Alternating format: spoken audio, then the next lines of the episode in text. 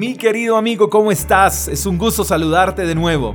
Isaías capítulo 43, verso 2 dice, Cuando pases por aguas profundas, yo estaré contigo. Cuando pases por los ríos de dificultad, no te ahogarás. Cuando pases por el fuego de la opresión, no te quemarás y las llamas no te consumirán.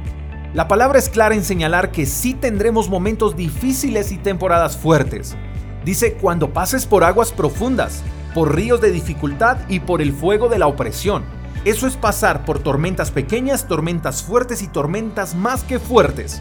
Y a veces nos preguntamos, ¿por qué estoy atravesando por esto? ¿Qué estaré pagando? Dios me está castigando. Y bueno, respecto a este tipo de pensamientos, creo que hay tormentas en las que Dios nos introduce para enseñarnos algo, pero también hay otras en las que nosotros mismos nos encargamos de introducirnos.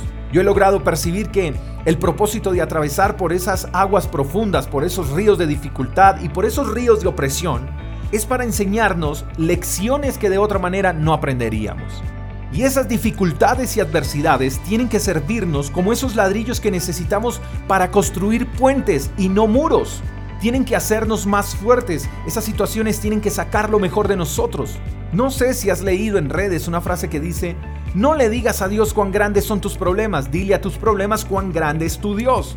Y me gusta esta frase porque me enfoca en lo siguiente del pasaje que estamos leyendo, y no solo en las pruebas. El pasaje dice, cuando pases por aguas profundas, yo estaré contigo. Cuando pases por ríos de dificultad, no te ahogarás. Cuando pases por el fuego de la opresión, no te quemarás y las llamas no te consumirán. Así que, si estás atravesando por aguas profundas, por ríos de dificultad, por el fuego de la opresión, no te fijes en el proceso, fíjate en la meta. Pon tus ojos en aquel que dijo, en este mundo ustedes tendrán muchas aflicciones y tristezas, pero anímense porque yo he vencido al mundo.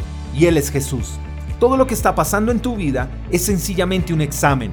Lo curioso es que cuando uno está presentando un examen, ahí en ese momento surgen muchísimas preguntas, pero a la vez es donde más guarda silencio el maestro. Pero él no ha dejado de estar ahí.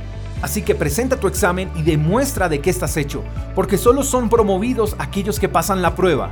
No te desanimes, porque después de la prueba viene tu promoción.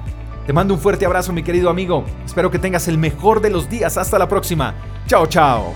Gracias por escuchar el devocional de Freedom Church con el pastor J. Echeverry. Si quieres saber más acerca de nuestra comunidad, síguenos en Instagram, arroba Freedom Church Call. Hasta la próxima.